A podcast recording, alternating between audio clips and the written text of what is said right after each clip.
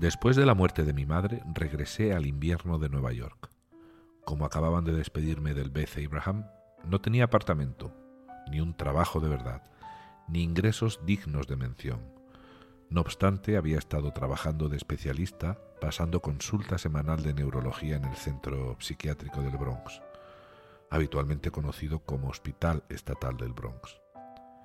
Examinaba a los pacientes, habitualmente los diagnosticaba como esquizofrénicos o maníaco-depresivos, o veía si padecían también algún problema neurológico. Al igual que mi hermano Michael, los pacientes que tomaban tranquilizantes a menudo desarrollaban trastornos del movimiento, parkinsonismo, distonía, discinesia tardía, etc. Y estos trastornos del movimiento a menudo persistían mucho después de haber retirado la medicación. Hablé con muchos pacientes que me dijeron que podían vivir con sus trastornos mentales, pero no con los trastornos del movimiento que les habíamos provocado.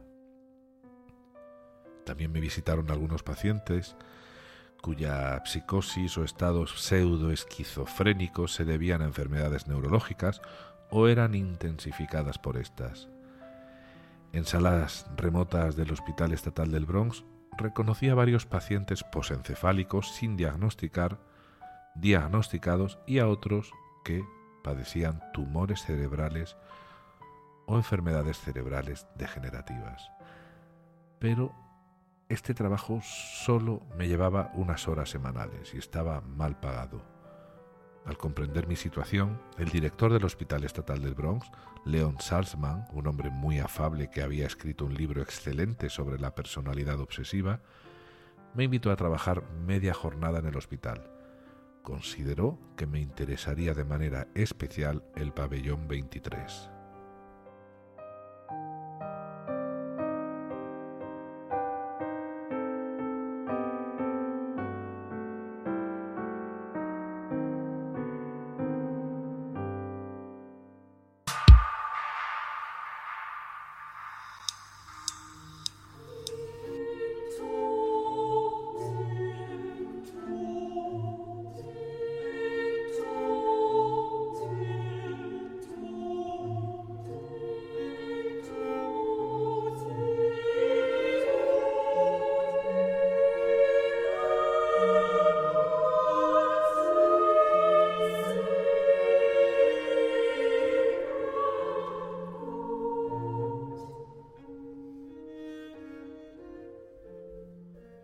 Bienvenida, bienvenido una vez más o por primera vez a Paseando con Oliver Sacks. Si eres un paseante con las suelas ya desgastadas, ya sabes cuál es la dinámica del podcast. Pero si llegas por primera vez, ponte a gusto, enchúfate tus mejores cascos y relájate escuchando este episodio sobre la vida de Oliver Sacks. Y si te resulta interesante, te invito a que vayas al primer episodio y poco a poco vayas escuchando el resto. Puedes hacer lo que hizo una nueva paseante, médico de profesión, a quien saludo especialmente desde aquí, desde Congo, sin necesidad de decir el nombre, ya sabe quién es, que me escribió hace unas semanas diciéndome que había descubierto el podcast y en dos tardes había escuchado nueve episodios pero bueno, quizá te puedas saturar de Sax y de mí si escuchas nueve episodios en dos semanas, eso en dos tardes, y tampoco es plan de que, de que te satures. Eh, tómate tu tiempo, pero sí te invito a que comiences por el primero y bueno, si te gusta que, que sigas avanzando en orden. A ver, antes de que se me pase, eh, quedaos hasta el final del episodio porque en los últimos segundos os voy a comentar algo importante relacionado con el canal de YouTube de este podcast, ¿vale? Lo digo ahora antes de... porque luego seguramente que se, me va el hilo. Eh, supongo que habéis visto el nuevo logo del podcast, lo estrenamos en este episodio. También vamos a estrenar esas cuñas publicitarias de las que os comenté, así que ya me diréis si son o no muy, muy intrusivas no sé si se aplican también a los episodios anteriores. O sea, realmente no sé si se van a estrenar en este, en el momento en el que estoy concibiendo el episodio, o si ya lleva unos días. Ya llevan en el aire estas cuñas unos días, no lo sé. En cualquier caso, yo voy a escuchar episodios pasados también, pues para ver si, si esa cuña está en los episodios pasados o se aplican a partir del momento en el que yo las active, no lo sé. Eh, quiero insistir una vez más, como hice en el episodio pasado, de que espero que no sean muy intrusivas, porque bueno, me molestaría y si realmente son intrusivas y no reportan nada, pues las quitamos y, punto. Bueno, creo que esta lectura inicial es un buen texto para relocalizarnos, ¿vale? Sobre todo, volver a, a ponernos en, en lugar con respecto a la vida de Sachs, con respecto al, al punto en el que lo dejamos, ¿no? Eh, en el capítulo 28, aquel capítulo titulado Madre y Obra.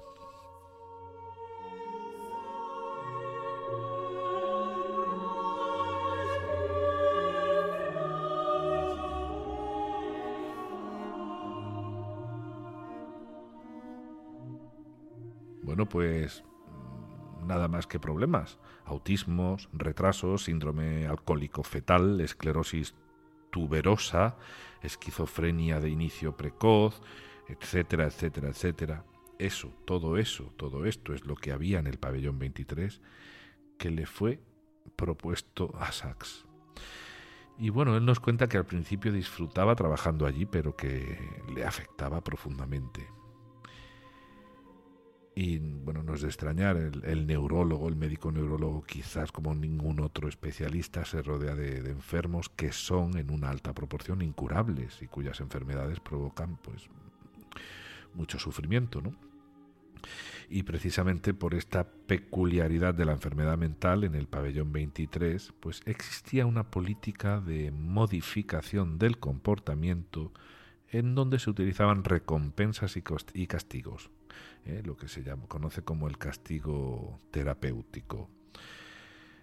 Eh, de tal manera que a los pacientes cuando no se comportaban correctamente se les encerraba en salas de aislamiento o se les dejaba sin comer. Esto hay que aclararlo un poco y decir que en aquellos años 60 y 70 se desarrollaron una gran cantidad de técnicas dentro del paradigma de la psicología conductista, ¿no? Que era la que predominaba en aquella época, y casi todas las técnicas se aplicaban, casi todas estas técnicas ¿no? se aplicaban a la modificación de, de la conducta, una especie de ingeniería conductual de base tanto respondiente como operante. Y con esto queremos decir que las técnicas de base respondiente se basaban y se basan en el conductismo clásico en donde se intenta conseguir una conducta a través de la presentación de un estímulo, ¿no? que puede ser agradable o desagradable. Y las de base operante se basaban y se basan todavía en la administración de contingencias, es decir, en un premio o en un castigo dependiendo de la conducta realizada y dependiendo también de la conducta que se quiera conseguir de, de esta persona. ¿no? Esto es algo que suena terrible en este contexto, pero de una manera muy simplificado, muy simplificada sería la paga de la semana cuando eres pequeño y te has portado bien, o la zapatilla en la mano, ¿no? de la madre o del padre si te has portado mal.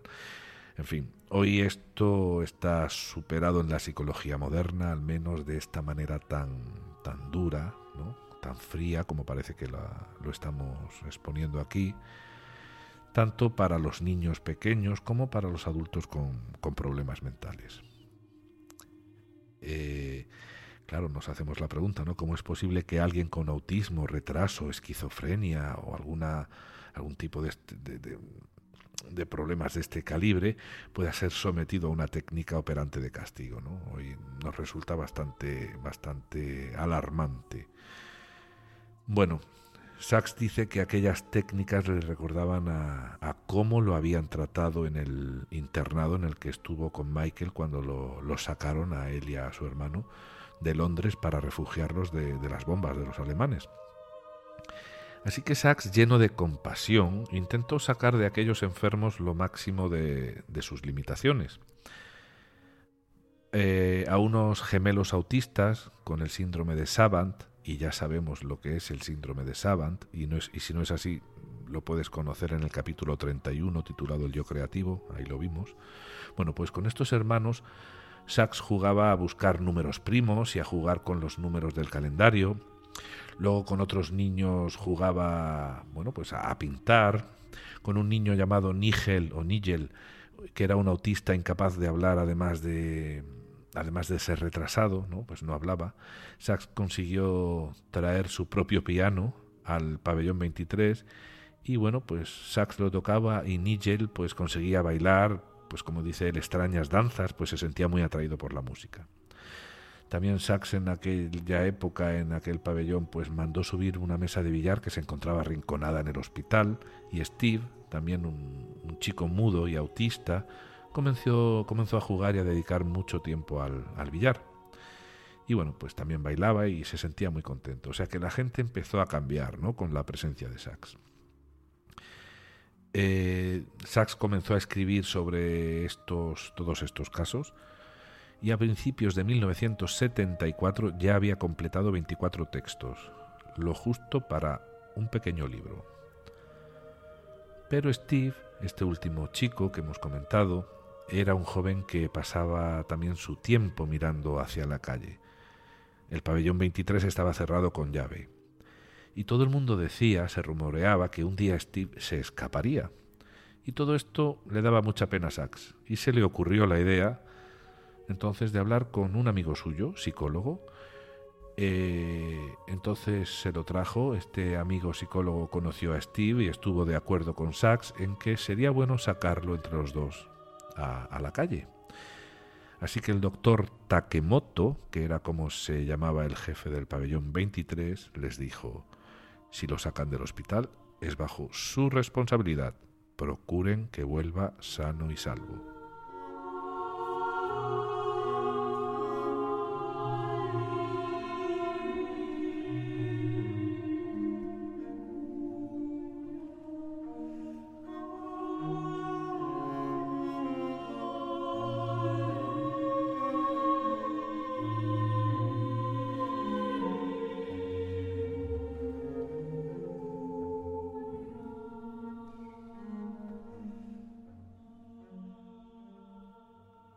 Sacaron entonces a Steve del hospital y lo llevaron al Jardín Botánico de Nueva York, a 10 minutos solamente ¿no? del hospital.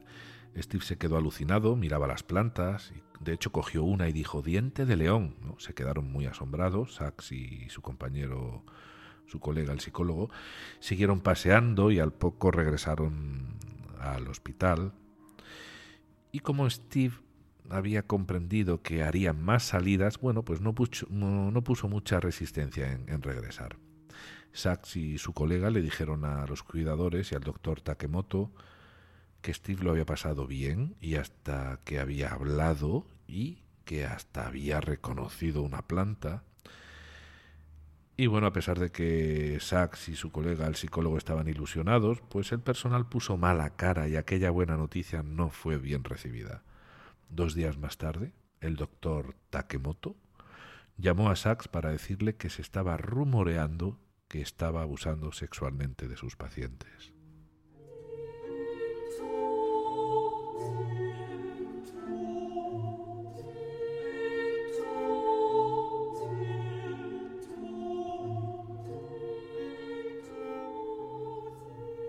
No hace falta imaginar mucho la indignación de Sachs Habló entonces con el director del hospital y éste le defendió, pero le dijo que mejor abandonara el pabellón 23. Sachs, de la rabia, destruyó todo lo que había escrito sobre este pabellón y bueno, vamos, vamos a dejar que él lo diga con sus palabras. El día después de marcharme, Steve se escapó del hospital y se subió al puente Throck Neck. Por suerte, lo rescataron antes de que pudiera saltar. Eso me hizo comprender que el abandono repentino y obligado de mis pacientes resultaba para ellos al menos tan duro y peligroso como para mí. Abandoné el pabellón 23 rebosante de culpa, remordimiento y rabia. Culpa por abandonar a los pacientes, remordimiento por haber destruido el libro y rabia ante las acusaciones de abusos. Eran falsas, pero me incomodaban profundamente y me dije que las pocas palabras que había pronunciado con tan funestas consecuencias acerca de la gestión de la sala en la reunión del miércoles, ahora las expondría al mundo en un libro denuncia que se titularía Pabellón 23.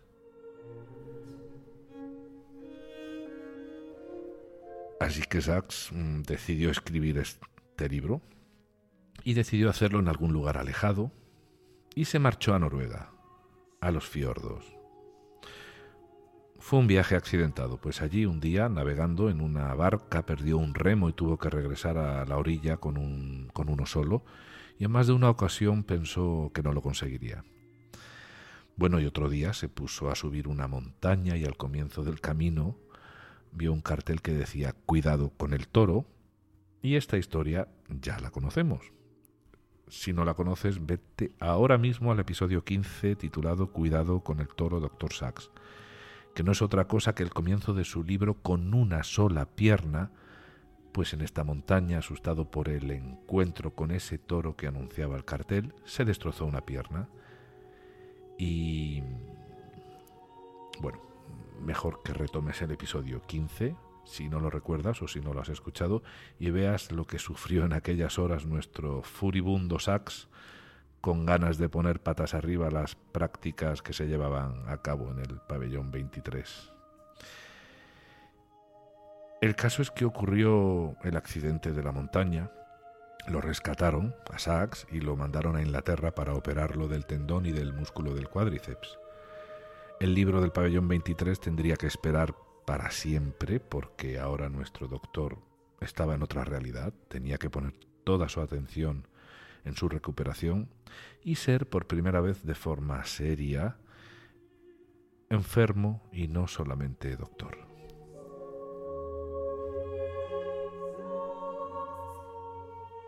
Con el tiempo los nervios se recuperaron y el cuádriceps volvió a la vida, primero en forma de fasciculaciones, grupos de fibras musculares que se contraían en el músculo anteriormente inerte y sin tono, luego como la capacidad para llevar a cabo pequeñas contracciones voluntarias del cuádriceps, para tensar el músculo, había estado como gelatina imposible de contraer durante los doce días anteriores, y finalmente con la capacidad para flexionar la cadera, aunque el movimiento era errático, débil y me fatigaba fácilmente.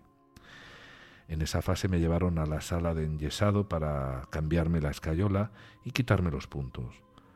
Cuando retiraron el yeso, la pierna me pareció algo bastante ajeno. No era mía. Se asemejaba más a una hermosa imitación en cera sacada de un museo de anatomía, y no sentí nada en absoluto cuando me quitaron los puntos.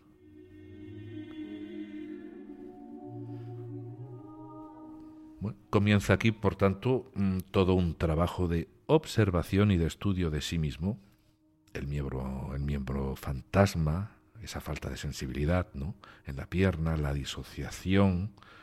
Evidentemente el miembro fantasma no porque le, le, hubiesen cortado la pierna, sino porque no, no tenía sensibilidad en ella, la disociación también entre lo que uno es y lo que parece que ya no es del todo cuando un miembro se siente desconectado del sistema nervioso o conectado con errores y fallos. En fisioterapia lo ponían de pie para hacerle andar y no sabía andar. Esa pierna no respondía, esa pierna fea, de cera, delgada, no sabía andar. Y fíjate cómo, cómo lo describe Sachs.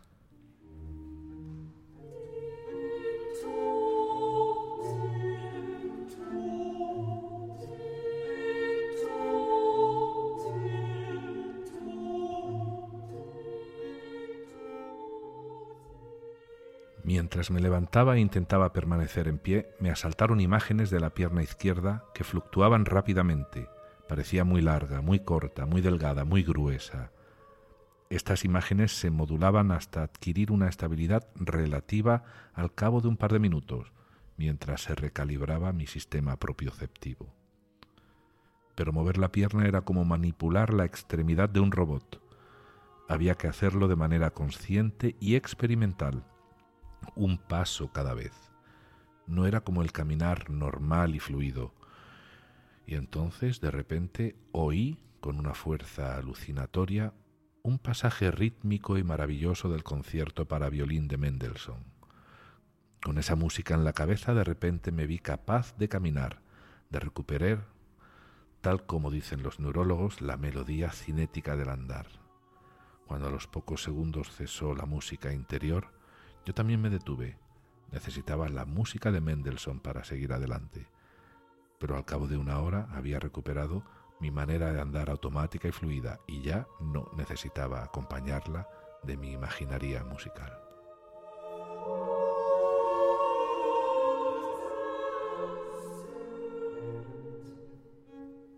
Bueno, no es la primera ni la segunda vez ni la tercera que Sachs nos trae el concepto de melodía cinética, ¿eh? de la necesidad de un orden armónico que pueda hacer de, sustituto de la voluntad para ponernos en movimiento. Lo haría en el propio episodio 15, cuando se aferró a aquella marcha rusa. Eh, lo comentó en el episodio anterior, cuando el Tourette se, se, controla a través de la música u otro tipo de ritmo exógeno, ¿no? pero que hay que interiorizar. Y también lo hará Sachs cuando habla de sus propios enfermos posencefálicos, antes de tomar la L-Dopa cuando escuchaba música, o como en el caso de Lucy, no sé si recordarás cuando vimos el episodio de Despertares, en el que bueno, se le pintaban patrones de cuadro en el suelo, sobre todo si has visto la película, que aquí se, ahí que se ve muy bien. A Lucy se le pintaban patrones de cuadro en el suelo y entonces descongelaba sus pasos porque estaba bloqueada y al tener estos patrones escritos pues podía seguir caminando. ¿no? Una voluntad externa toma las riendas y nos pone en marcha y nos ayuda a recalibrar, a despertar la propiocepción. Bueno, ¿y qué es esa propiocepción? Y en alguna ocasión hemos, hemos hablado de ella, pero vamos a hablar un poquito más aquí. La propiocepción, propiocepción es la capacidad que tiene nuestro cerebro de saber la posición exacta de todas las partes de nuestro cuerpo en cada momento. Pero no es solo eso. ¿Os acordáis de las vías aferentes y eferentes del episodio pasado? Bueno, pues también las tenemos aquí. Me gusta, ¿no? Porque conforme avanzamos, cada vez tenemos más referencias ya anteriores, ¿eh? conforme acumulamos episodios, eso es lógico. Bueno, pues con respecto a esas vías aferentes y eferentes, eh, decir que a nuestro cerebro o volver a decir, porque de alguna manera en el episodio pasado lo, creo que lo se quedó claro, a nuestro cerebro le llegan diferentes órdenes desde las articulaciones y los músculos y, evidentemente desde los sentidos, ¿no? de la posición exacta de los mismos, ¿no? de cómo están. ¿no? Ahora estamos hablando de articulaciones y de músculos. Y de esa manera en el sistema propioceptivo se procesan todas esas órdenes. Claro, el sistema propioceptivo pertenece al sistema nervioso central, está en el cerebro. Se procesan todas esas órdenes y se puede saber en qué posición exacta se encuentra nuestro cuerpo en cada momento. Este sistema interpreta entonces si es necesario reaccionar de manera inmediata, activando otros grupos musculares, pues para evitar lesiones o una caída, por, poner dos ejemplos, ¿no? Entonces, saber si estamos apoyando demasiado fuerte o torciendo demasiado fuerte un brazo y dejar de hacerlo porque sentimos que si forzamos un poco más se nos puede romper algo por ahí dentro, bueno, pues aquí está funcionando el sistema propioceptivo. Saber si estamos también boca abajo o boca arriba. Muchas veces es fácil saberlo, pero otras veces no es tan fácil y como tampoco es fácil saber si estamos de un lado de la cama o de otro lado de la cama y de qué manera estamos al despertar, a veces tampoco es fácil y bueno, en estos casos necesitamos un poquito de tiempo para resetear, ¿no? para poner al día ese sistema nervioso conforme vamos trayendo la conciencia a nuestra, a nuestra mente. ¿no? En definitiva, el sistema propioceptivo es automático, es inconsciente, pero a veces necesita de una recalibración. Y que sea automático e inconsciente no quiere decir que, que se nos es dado gratuitamente, no, no. Lo podemos perder. En realidad es algo que trabaja de fondo, ¿no? que consume recursos energéticos, pero que hace su trabajo en silencio. como, vamos a poner un símil, ¿no? Como un lenguaje de programación, ¿no? De, de, un programa de ordenador que corre detrás del mismo, ¿no? Y no lo vemos, pero nosotros solamente vemos pues unas fotos o unos vídeos, pero que de fondo, en lo invisible, pues está trabajando un software y este pues en un momento dado pues se puede se puede estropear, ¿no? Pues algo así parecido podría ser este sistema de, de la propiocepción. Bueno, volviendo a Sachs, eh, él pasó la convalecencia en un centro de reanimación y tuvo, como dice él, una vida social insólita. Eh, evidentemente estaba en Londres, sabemos que su madre ya no estaba viva, pero lo visitaban su padre, la tía Lenny, ¿os acordáis de la tía Lenny? a la que tanto quería, sus hermanos David y Michael y también sus amigos de toda la vida, Jonathan y Eric. Y bueno, toda esta efervescencia, a toda esta efervescencia se le añadía la alegría de que había escapado de la muerte en aquella montaña y que poco a poco, bueno, pues también se sentía mejor, ¿no? Se iba recuperando.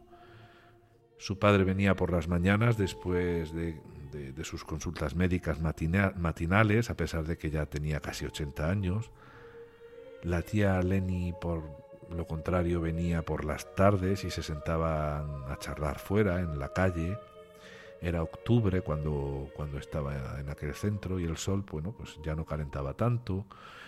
Eh, fue dejando poco a poco las muletas y pasó a apoyarse en un bastón. Y él y Lenny pues paseaban hasta las teterías de la zona en donde se sentaban a tomar el té. Lenny, su tía Lenny, se dio cuenta muy pronto que aquella vivencia se podía convertir en material para un libro. La idea principal, original, revanchista de escribir sobre los abusos terapéuticos del pabellón 23 se fue disolviendo. Sachs no fue un hombre que guardara inquina y se cobrase la venganza en, en el momento propicio. Así que fue soltando la idea del pabellón 23 porque seguramente la vida le, había traído a otro presente y más interesante, si cabe, que el de ir, bueno, destilando bilis, ¿no? Por otro lado, Colin, ese amigo editor que tanto le ayudó con Despertares y creo, si no me falla la memoria, que con migraña también, se enteró que Sachs estaba ingresado en un centro de rehabilitación y también vino a verle y a animarle a contar esa, esa experiencia en un libro. Así que Sachs a él mm, no le faltaba motivación externa, estaba bien rodeado, y a esta había que añadirle lo que a él le pasaba por la cabeza en esos días, que no era otra cosa que, que lo que sigue a continuación.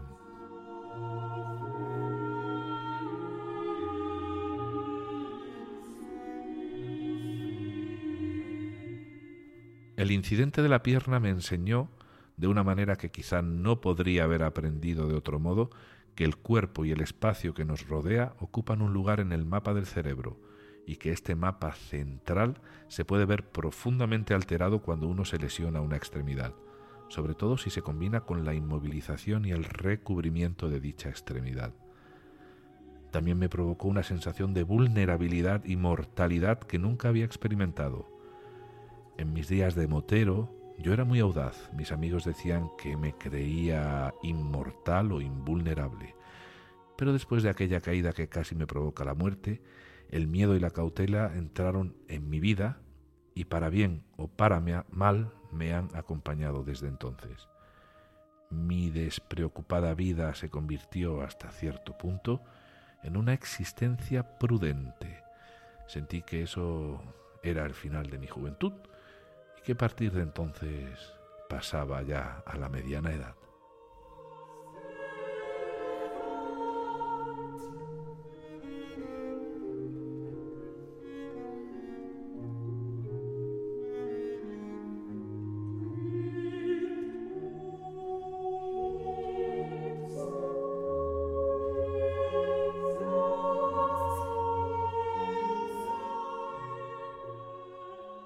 Así que se estaban dando todos los productos para producir una reacción.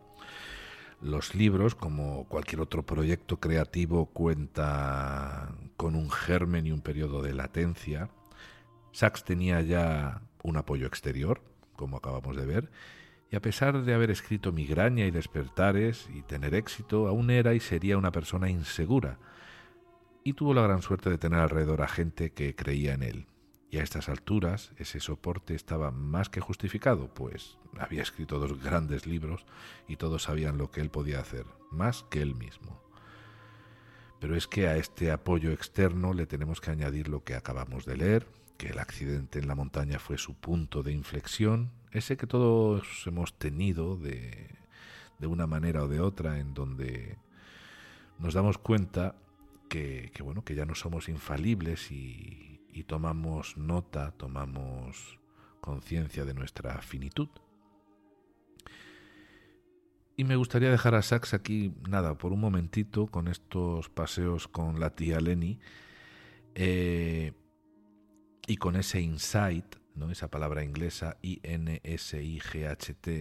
insight, es decir, esa iluminación, esa revelación, ese caer en la cuenta de algo, esa toma de conciencia, ¿verdad? Todo esto significa insight. Eh, en este caso que nos comenta Sachs, de la finitud de la, de la vida, ¿no? de la finitud de nuestras vidas. ¿Cuándo llegamos? ¿Cuándo tenemos el insight de eso? ¿no? Eh, esta toma de conciencia de la finitud es algo que en, algún momento nos ocurre a todos y dependiendo de la edad a la que ocurra y del contexto, la asimilaremos y la entenderemos. Evidentemente es un tema filosófico, concretamente es un tema ontológico y muchos pensadores han tratado este tema. Yo no voy a hablar de nada de eso aquí, entre otras cosas, porque no sabría qué decir más allá de desvelar cuál fue, cuál fue ese momento de insight para mí, ¿no? En mi caso fue perder también una pierna, concretamente una rodilla, ¿no? que me hizo perder el trabajo, perder parte de mi salud y haber visto de cerca al final de muchas cosas. Yo, yo ya tenía 40 años cuando esto ocurrió, casi los mismos que Sachs, que tenía, si me salen bien las cuentas, el 41 años. Y bueno, ese fue mi caso. Otras personas sienten ese insight a través de lo que le pueda ocurrir a alguien de la familia, como una enfermedad grave o la muerte de un hermano o de un hijo, quizás, ¿no? Quizá esto sea más acusado que si la muerte es de un padre o de una madre ya mayores. Pero en fin, eh, todo dependerá de la sensibilidad y de la conciencia de la persona. Y luego, bueno, pues evidentemente, desgraciadamente están esos, esos niños pequeñitos que ya viven a muy poca edad pues un cáncer infantil y se someten a meses o años de hospitales y de tratamientos. ¿eh? Evidentemente no, no es lo mismo sentir el insight de la finitud de la vida a los 10 años que, que a los 40. Pero bueno, el tema del insight, de la toma de conciencia, en este caso de la finitud, no es el tema del episodio de hoy, lo es la propiocepción o una introducción, ¿vale? A la propiocepción. Y bueno, todos sabemos que podemos quedarnos ciegos, que podemos quedarnos sordos o imaginarnos qué supondría ser eso, ¿no? Ser ciego o sordo, pero no tanto quizá, quizá no sea tan fácil imaginarnos o pensar que podemos quedarnos sin propiocepción ¿Y qué sería entonces quedarnos sin ella?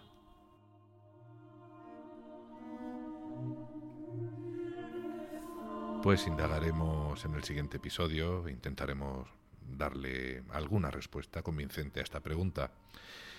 Vamos a seguir con, con Sachs.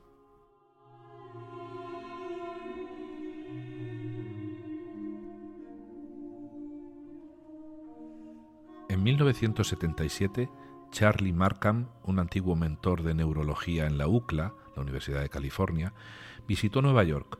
Yo le tenía cariño a Charlie y había compartido bastante tiempo con él mientras investigaba los trastornos del movimiento.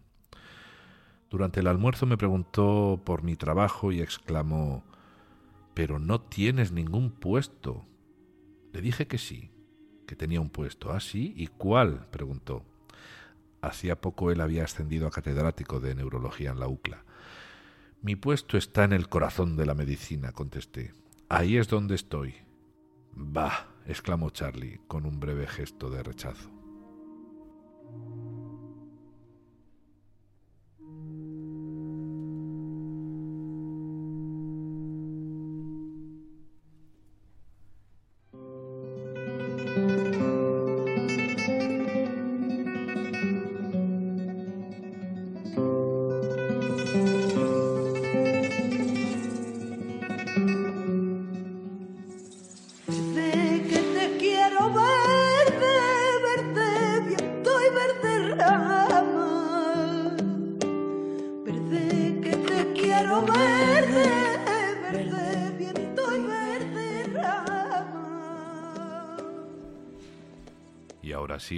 Vamos, terminando y te traigo, te traigo lo que te anuncié al principio. Te dije, quédate hasta el final.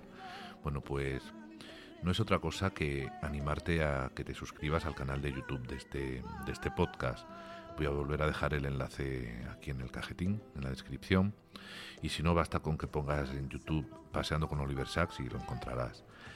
Eh, suscríbete, dale a la campanita porque os va a avisar de, anuncios que estoy pensando hacer. Bueno, una cosa que he aprendido es que este tema que tratamos aquí en el podcast no, no, levanta esas pasiones tan vehementes y menos mal, ¿no? Que se hace, que sí ocurre con la política o con la religión o con otros temas, ¿no? Este podcast lo imagino, ¿no? Lo imagino que se, que se disfruta o se escucha en silencio y lejos de, bueno, de la exaltación de, de las pasiones, ¿no? Por lo menos de las más feas o las más primitivas. Pero yo quiero hacer algo en YouTube, quiero hacer lecturas, quiero charlar, hacer alguna charla, hacer directos con vosotros. De momento hay unas 100 personas suscritas al canal de YouTube. Me gustaría que fuese subiendo. Eh, había pensado en ir leyendo por partes quizá algún libro o capítulos sueltos de libros y compartir también algún artículo científico, comentarlo, eh, o incluso ver alguna entrevista que se le haya hecho a Sachs en YouTube y poder comentarla. En fin, estas cosas que suele hacer la gente que se dedica a esto, yo no, me, dedico a esto, pero sí me gustaría darle un poquito más de expansión a, este podcast de manera audiovisual, de manera más, más visual en este caso. Eh, bueno, serán directos que se harán, se anunciarán allí, no aquí. Yo aquí lo único que haré será, si me acuerdo de cada capítulo, de recordar que os suscribáis, será lo máximo que haré y comentaros por qué quiero que os suscribáis, pero bueno, los anuncios de un día para otro, mañana a tal hora eh, vamos a leer o voy a leer eh, tal capítulo de tal libro y si estáis lo comentamos y charlamos. Eh, bueno, pues eso lo haré un día antes o dos días antes directamente en YouTube con un pequeño vídeo y, bueno, será a través de, esa plataforma que, os podréis enterar, ¿vale? No es a través del podcast porque tiene un formato distinto, eh, aparecemos aquí cada 15 días y, y, bueno, es muy probable que yo decida hacer algo pues con un día o dos de antelación, ¿no? Dependiendo también del tiempo que yo tenga. Y bueno, pues serán directos que se quedarán grabados en la, en la plataforma de YouTube y no se usarán como como episodios del podcast este, que, tal cual lo conocemos. Eh, salvo que algún día se haga algo con suficiente gente y se decida que sea, bueno, que sea un episodio para el podcast. Y bueno, pues me gustaría ir creando una comunidad de amigos de Sax, pues como he dicho antes, en una plataforma pues audiovisual como es YouTube, ¿no? Así que dicho dicho queda. Ahora sí me despido de ti y te te espero en el, próximo episodio. Y como decía Super Ratón, que me, ha venido a la cabeza hace un rato, aquello, no sé si te acordarás de aquellos dibujitos de Super Ratón que decía, y no olviden vitaminarse ni mineralizarse, ¿no? Bueno, pues yo a esto añado lo de, lo de que no te olvides de, de seguir en movimiento, ya sea con los pies o con la cabeza, pero en movimiento. Venga, cuídate mucho. Hasta el próximo episodio. Chao, chao. Camino